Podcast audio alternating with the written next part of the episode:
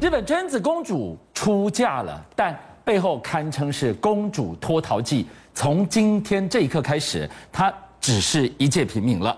她为什么甘于放弃四千万的嫁妆，甘于放弃日本皇室的身份呢？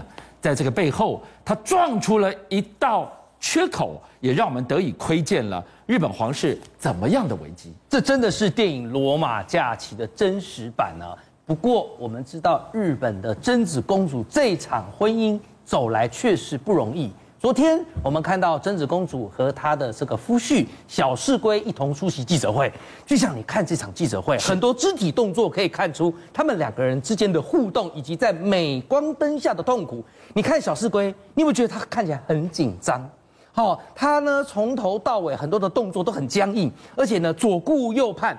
要不是你看现在刚刚那个关键的动作，就是贞子公主给他一个肯定的眼神，他才真的能安下心来面对日本大包围的媒体呀、啊？为什么呢？因为你要晓得，二零一七年他们两个宣布订婚以来，这小室圭真的很惨呐、啊。为什么呢？因为他一直被日本的媒体老百姓给盯着，包括名嘴、媒体人、媒体都盯着他。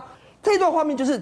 二零一七年到现在二零二一年，是不是四年了？对，他终于回来了，因为这四年他似乎好像是逃到美国去留学般的离开了日本。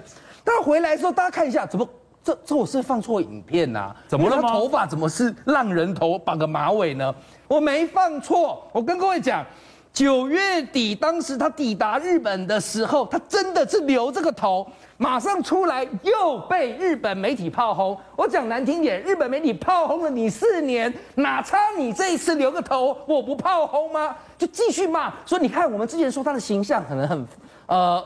呃，放荡不羁啊，哦，然后可能比较轻浮啊。果然，你看他留个浪人头啊，绑个浪人头都逃不过日本媒体的放大检视。对，可是我问各位，为什么刚刚在记者会上你看到了小室圭的头发是西装油头呢？嗯、你知道原因吗？因为在这样媒体的抨击以及压力之下，他只能剪掉啊。好，不过九月二十七号他回到了日本，一直到昨天十月二十六号，他跟贞子结婚。我先讲哦，这个结婚你不要以为哦，听起来像童话故事，但过程一点都不童话。首先没有皇室的婚礼，第二，你知道一个日本的皇室公主，她一旦下，因为他们没有王位继承权，所以一旦他们结婚就是下嫁老百姓，这也是他们唯一的选择。但是皇室会给他们一个补助，叫一十金，一百万美金，就你刚才想的讲的，差不多差不多三三千多三千万台币上下。你知道为什么我说他们这场婚礼？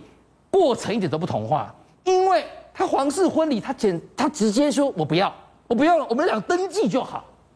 第二个，那一百万美金的一十金，我也不要。他真子和小室圭想传达的概念是什么？这四年来，你们对我们的批评，你们对我们的误解，你们对我老公小室圭的所有的这些放大镜的检视。我可以告诉你，我用什么都不要让你们闭嘴来回应你们。我们是真的要做一个老百姓，对，好，一个一般的老百姓。好，那你知道我刚才说九月二十七一直到十月二十六这一段期间，那小四龟都在干嘛？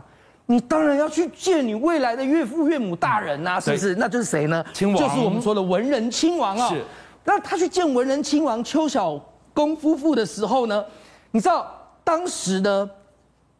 他们见面的一些内容就传出来了，包括就是说，十月十八号，他当时去邱小公拜见夫妇的时候，他一进到那个官邸那个宅邸，那贞子啊，听到他先生的脚步声，一听他走进来就哭了，哇！我告诉你，当然是真爱。我我知道你会说什么，怎么听脚步声就哭，这是这是怎么回事？演哪出？其实很原原因很简单，等四年。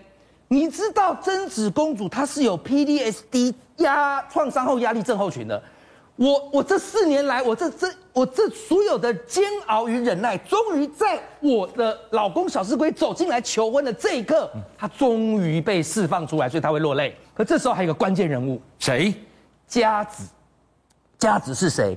贞子的妹妹。你要知道啊，当初贞子和佳子啊，他们可是被誉为日本皇室。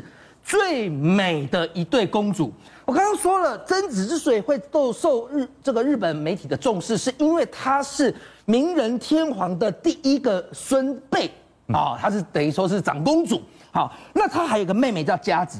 那这一对姐妹花呢，当时呢，他们在日本的镁光灯下，你看，哇，真的，我坦白说哦，以日本人这种。呃，温柔恭俭让的这种国情来看，她们两姐妹真的完全都符合。你是日本老百姓，你会不会在看到她们要下嫁给一个平民男子的时候，你会用显微镜去检视？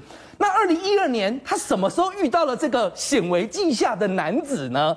就是在一场留学会议当中，她遇到了她的夫婿小室圭。好，那就和我刚刚前面二零一七年就接上了，对不对？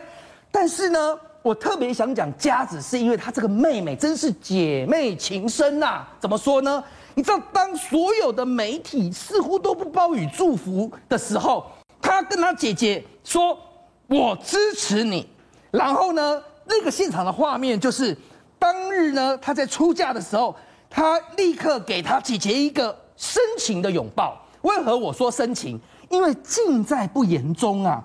佳子就是要用这个行动来证明，就是说，你们日本的这些毒蛇们，你们常年这四年来一直都说什么啊？小事归很多事情可能都没有跟贞子商量，就擅自行动，独断专行，果然就是个浪人。其实没有，佳子说，我姐姐什么都知道，可是不晓得为什么传到日本的媒体就会变成八卦，就会跟事实背道而驰。他一句话就是出来打枪，所有日本之前的八卦就是说都没这回事。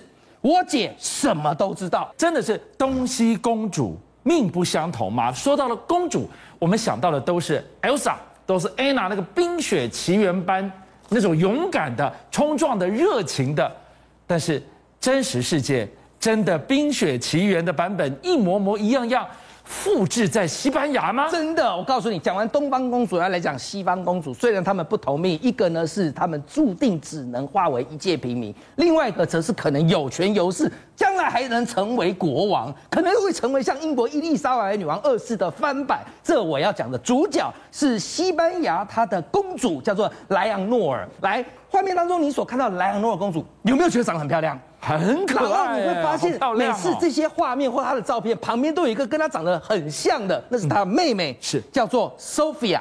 那 Sophia 是她的妹妹，两个人呢亭亭玉立，为什么呢？因为现在以他们的年纪来算的话，莱昂诺尔公主大概已经是十几岁了哦。好，那你会说十几岁，那跟我们讲的未来如果能够继承王位有什么关联？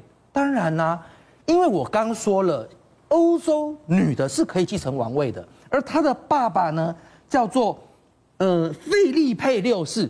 他的爸爸二零一四年，费利佩六世继位为西班牙国王的时候，你知道他继位第一件事跟外界说什么吗？说什么呢？他说：“来，现在你们看到我旁边这位是我宝贝的女儿，八岁的莱昂诺尔，她就是我的继承人呐、啊！”哦，他直接这样讲，直接钦点他就是王储了。也就是说，他爸爸当国王的第一天就告诉外界。